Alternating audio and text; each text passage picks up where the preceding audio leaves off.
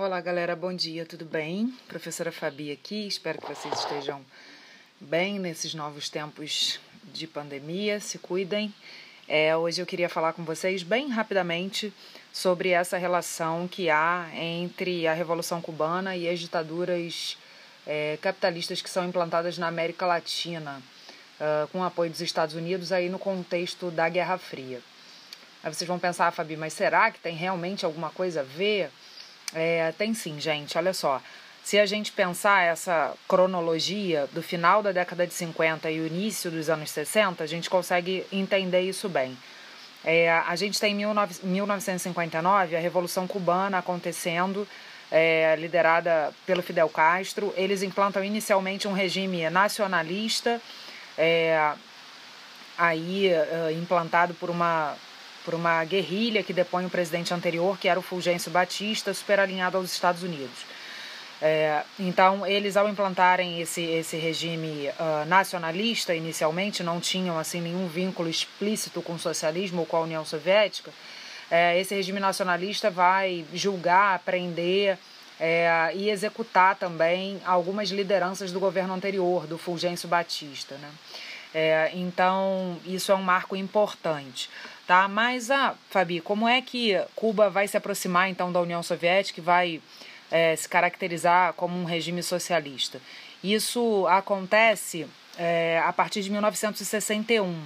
É, na verdade, isso vai partir de uma iniciativa dos Estados Unidos que, preocupados com o tipo de regime é, do Fidel Castro, né, um regime uh, bastante nacionalista, de rompimento com as parcerias com os Estados Unidos, e pela proximidade de Cuba, de Cuba com os Estados Unidos, e já, claro, dentro de um contexto de Guerra Fria, é, eles, os Estados Unidos, então, é, articulam é, o financiamento de alguns guerrilheiros cubanos que eram contrários ao Fidel Castro. É, então, os Estados Unidos financiam uma galera cubana para é, tentar derrubar o governo do Fidel Castro.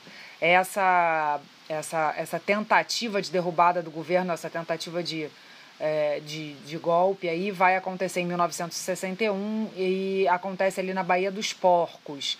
Esse é um nome importante é, de uma região ali no sul de Cuba e que caracteriza esse momento dessa tentativa estadunidense de derrubar o Fidel Castro.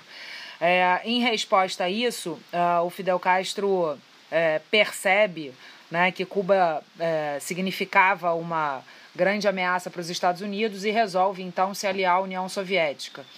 É, se aliando à União Soviética, a União Soviética vai dar, claro, uma série de benefícios aí para o regime do Fidel em Cuba, como financiamento para uma série de coisas, mas em troca vai pedir também é, alguns benefícios. E um deles vai ser a implantação de uma base militar e eles colocam mísseis lá, e aí, pela proximidade com os Estados Unidos, isso estrategicamente favorecia muito a União Soviética nesse contexto de Guerra Fria.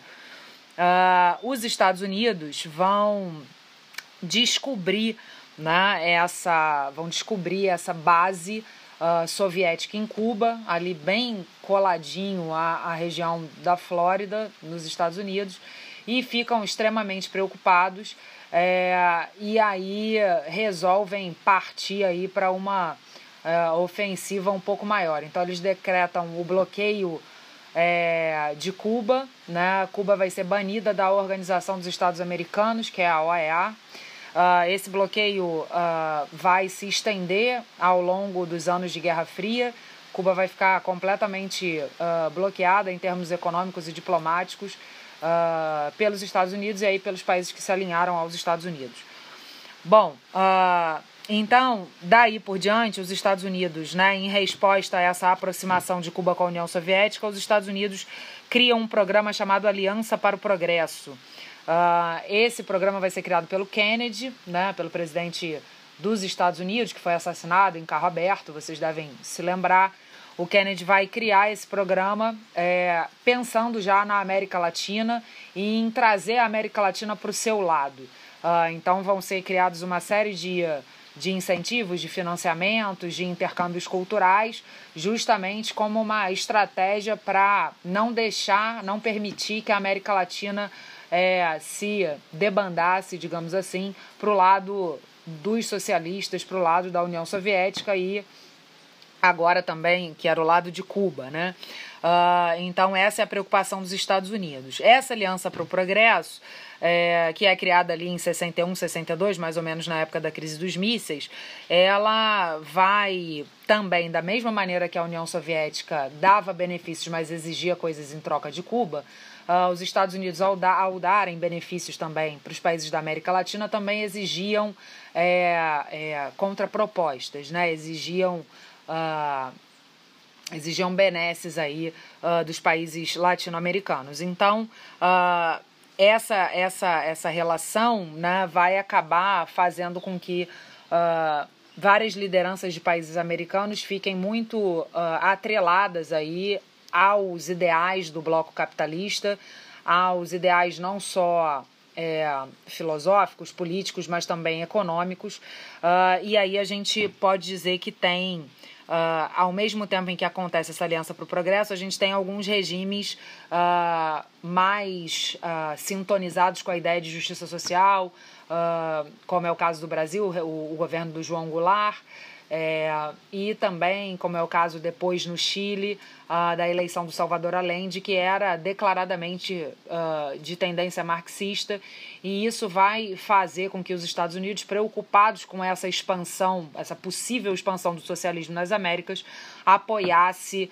Uh, é, é, golpes militares, né, financiasse e apoiasse diplomaticamente uh, lideranças, e aí não só militares, né, o golpe é um golpe civil-militar, na verdade, que tem apoio de grande parte da população na época, é, para impedir que uh, ideais socialistas pudessem ser acoplados a esses governos uh, que foram governos eleitos. É o caso do João Goulart no Brasil uh, que era, na verdade, vice-presidente do Jânio Quadros, que renunciou, uh, mas havia sido eleito né, na chapa, e o Salvador Allende no Chile. Uh, então, são, são momentos né, em que os Estados Unidos, para impedir esse suposto avanço de regimes socialistas, interferem diplomática, política e economicamente nesses países e endossam aí a tomada do poder uh, por militares que vão ser apoiados por grande parte da população e vão é, é, avançar com a bandeira uh, do capitalismo e com a bandeira de que o socialismo e o, o comunismo era um mal que precisava ser extirpado da América Latina. Especificamente sobre a relação uh, do Brasil é, e do diplomata né, é, norte-americano no Brasil nesse contexto, eu estou deixando o link de um documentário super bacana, super bem, é, bem montado e bem consistente historicamente sobre, sobre justamente essa relação e esse apoio dos Estados Unidos aí à, à implementação uh, do governo militar no Brasil a partir de 1964. Por hoje é isso, galera. Um beijo, fiquem bem. Tchau, tchau. Olá, turma do primeiro ano, tudo bem? Professora Fabi aqui. É, esse podcast vai tratar de forma bastante resumida, mas bastante objetiva também, uh, das três civilizações que compõem aí o capítulo 1 do módulo 3 de vocês, que são as civilizações uh, hebraica, fenícia e persa. Tá? Então eu vou destacar aqui quais são os pontos mais importantes que vocês precisam ter em mente e vou orientando também vocês em quais páginas do módulo 3 de vocês, vocês podem acompanhar esse meu raciocínio que eu vou desenvolver aqui nesse podcast. Sobre os hebreus, na página 3 e na página 4 do módulo 3 de vocês, vocês têm aí os, os, as informações sobre esse povo. Desse povo que é preciso a gente é, destacar é a origem do, do povo hebreu, que é uma origem semita, e isso, ao longo do tempo, ao longo dos séculos, foi desencadeando uma série de preconceitos raciais também. Vocês já devem ter ouvido falar na expressão antissemitismo, que é o preconceito uh, contra os povos semitas, mais especificamente contra os judeus, que são justamente a, a origem aí dessa, dessa civilização que a gente está falando hebraica, tá? Bom, além dessa questão da origem semita do, do, do, povo hebreu, a gente precisa destacar também o monoteísmo, que é uma característica muito marcante desse povo. Eles são a primeira é, civilização a desenvolver uma religião monoteísta, uh, ou seja, eles acreditavam em um único Deus. Uh, o livro sagrado deles, que era também o que regia é, a questão da própria justiça também, uh, era a Torá, é um livro que até hoje é, é o livro uh, orientador uh, dos judeus. A Torá era um livro, portanto, que conduzia aí a civilização hebraica sobre o que era certo, o que era errado, o que era e o que significava Deus, enfim. É importante lembrar que o monoteísmo hebreu ele é a base das duas outras principais e maiores religiões monoteístas que a gente tem no mundo até hoje, que são o cristianismo e o islamismo. Tá? Essas são informações bastante importantes e relevantes que a gente vai vira e mexe voltar nessas informações como referência à medida em que a gente for avançando nos estudos históricos da gente. Uh, uma terceira e última coisa sobre os hebreus que é importante de lembrar é que por conta dessas perseguições aos povos semitas, né, e eles como um desses povos, uh, eles foram obrigados a se dispersar do seu território uh, em algumas ocasiões. Né? É, e essa dispersão do território, essa saída forçada do território, ela é conhecida como diáspora. Tá? A diáspora não é uma exclusividade dos hebreus, a gente fala também de diáspora africana, por exemplo, quando a gente fala da migração forçada que as pessoas que foram escravizadas é, foram obrigadas a fazer aí no contexto é, das, das grandes navegações, das colonizações das Américas. Uh, mas os hebreus têm também, então, essa experiência da diáspora muito presente. É, se a gente for acompanhar a trajetória histórica desse povo, é, a gente percebe que eles tiveram uma primeira migração Uh, ainda na antiguidade, por conta de uma seca, eles se viram obrigados a abandonar a sua região original, e aí no livro vocês conseguem acompanhar no mapa, que era a região ali da Palestina, onde hoje também uh, tem, existe o Estado de Israel, e essa é uma questão que a gente vai discutir no segundo ano, né, como é que o, o, o Estado de Israel foi criado ali. É, e aí, então, eles foram obrigados a sair da Palestina por conta da seca, foram para o Egito, foram escravizados, enfim, depois retornaram.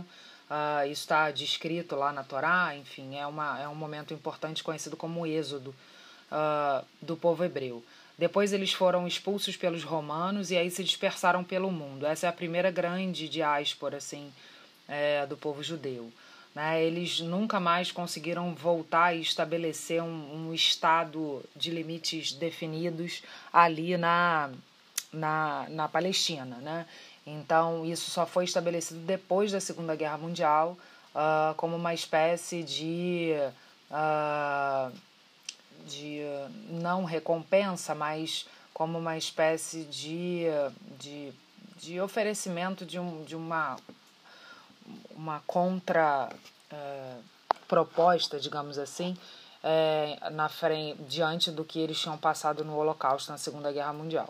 Mas isso é um assunto que a gente vai ver depois. O importante é vocês saberem que é um povo marcado por diásporas, por deslocamentos forçados e que é, foi obrigado a se é, a se estabelecer em vários lugares, em vários países diferentes do mundo, mantendo apenas essa identidade judaica, essa identidade ligada à religião, mas não ao território, justamente por conta dessas diásporas. Não é à toa que a gente vê é, judeus em toda parte do mundo. Você tem judeus de várias nacionalidades, justamente por conta dessas diásporas que eles vivenciaram. Tá? Isso é o importante sobre os hebreus. Sobre os fenícios, a gente vai acompanhar a partir da página 10. Os fenícios são um povo uh, muito interessante de estudar.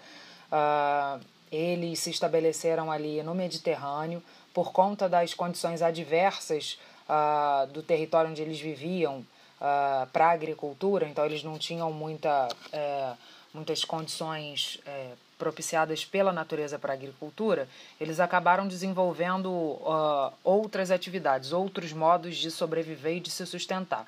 E essas atividades são principalmente o comércio e a navegação. O comércio, então, eles faziam a, a ponte né, entre várias civilizações aí do mundo antigo, uh, entre os gregos, enfim, a Ásia, eles faziam esse, esse comércio, faziam essas mercadorias circularem, uh, inicialmente por escambo, depois eles já ali por volta do século 7 a.C., 6, eles já começam a trabalhar com moeda. Uh, e para isso eles precisavam desenvolver, precisaram desenvolver tecnologia de navegação. Então eles eram experts em, em navegação, conseguiam navegar, navegar em mar aberto de dia, de noite. Uh, e, e, eram assim exímios navegadores, tinham conhecimentos de astrologia, então isso fez a diferença para os fenícios. Uma terceira e última coisa que é muito importante da gente se lembrar dos fenícios é que eles desenvolveram um alfabeto que é a base do nosso alfabeto atual, porque é o primeiro alfabeto fonético desenvolvido. Uh, ou seja, não era um alfabeto uh, por símbolos que significavam uma ideia, assim como era para os egípcios, né? Uh, é, na verdade, o alfabeto fenício ele vai ser um alfabeto em que cada letra, né, ele vai significar um som. Ah, Fabiana, mas e, e daí? Né? E daí que isso vai ser fundamental para estabelecer as relações comerciais, porque quando a letra significa um som, uh, isso pode uh, fazer com que uh, uma determinada coisa seja representada por sons. Por exemplo, ah, uma cadeira. Eu posso representar a ideia de cadeira, o que é uma cadeira, pelo som. Né? Então, é, escrever isso, e isso pode servir para várias civilizações se comunicarem, né? porque não é um desenho que representa uma, uma ideia, né? que você precisa ter um conhecimento ali da civilização para saber o que, que é cadeira na escrita deles. Os fenícios conseguem uh, fazer essa virada para um alfabeto fonético. Isso é super importante e vai inspirar os alfabetos mais modernos, tá? Uh, por fim, a civilização persa. É, os persas uh, foram um grande império. Eles, aí na página 12 do livro de vocês, tem um mapa que mostra a extensão máxima do Império Persa. Uh, eles pegavam ali do que hoje é o Oriente Médio até os limites da atual Índia. Então eram realmente muito grandiosos. O principal imperador persa que mais expandiu o seu território foi um cara chamado Dário. Uh, o Dário ele implementou uma série de medidas muito interessantes é, que foram principalmente a questão do intercâmbio cultural entre os povos que ele conquistava e a sua capital. Então, ele sempre uh, incentivava né, as trocas culturais, as trocas sobre os saberes de gastronomia, de política, enfim, etc. Ele tinha um respeito pelas diferenças, portanto, ele é, tolerava é, as, as diferenças, os diferentes povos que ele conquistava e, e só fazia com que eles é, pagassem imposto e pudessem remeter toda e qualquer decisão política a ele, né? Mas ele tem, para uma para um grande império, ele tem uma postura bastante horizontal, digamos assim, é, de, de uh, reconhecimento né, das diferenças e das particularidades de cada povo, tá, galera? Uh, além disso, as estradas do Império Persa são super importantes, eles tinham uma, um sistema montado para facilitar a comunicação. Uh, nessa época, a gente sabe, obviamente, não existia qualquer é, meio audiovisual de comunicação, então eles uh, se comunicavam através de mensagens, essas mensagens eram levadas por cavalos e a ideia do Dário era fazer com que, mesmo o império sendo muito grandioso, que essas mensagens chegassem a ele o mais rápido possível para que as decisões fossem tomadas o mais rápido possível, tá? É, eles foram tão grandiosos, para vocês terem uma ideia, que eles chegaram a invadir a Grécia. Essa essa invasão à Grécia uh, ficou conhecida como guerras médicas. A gente depois vai voltar nisso, uh, porque a gente falou de Grécia, mas não nos detivemos às, às guerras gregas, né?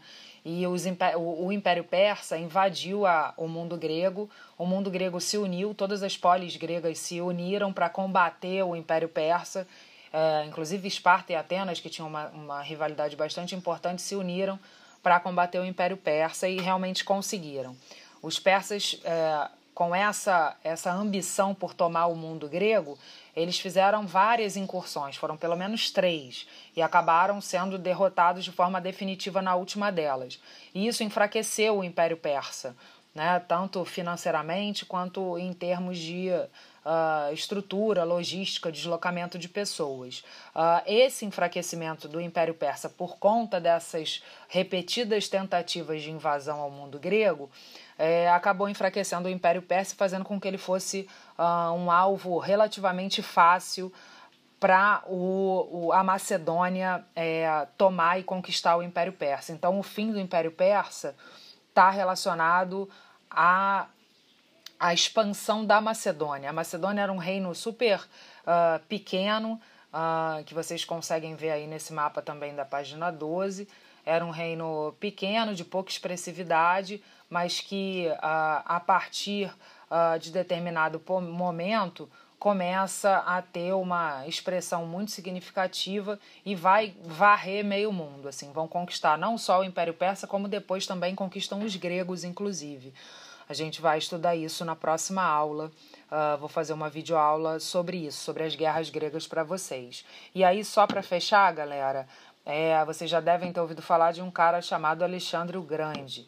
Ele foi o grande expansionista, o grande líder aí da Macedônia nesse processo uh, de conquista e expansão é, pelos impérios, pelas civilizações que existiam até então.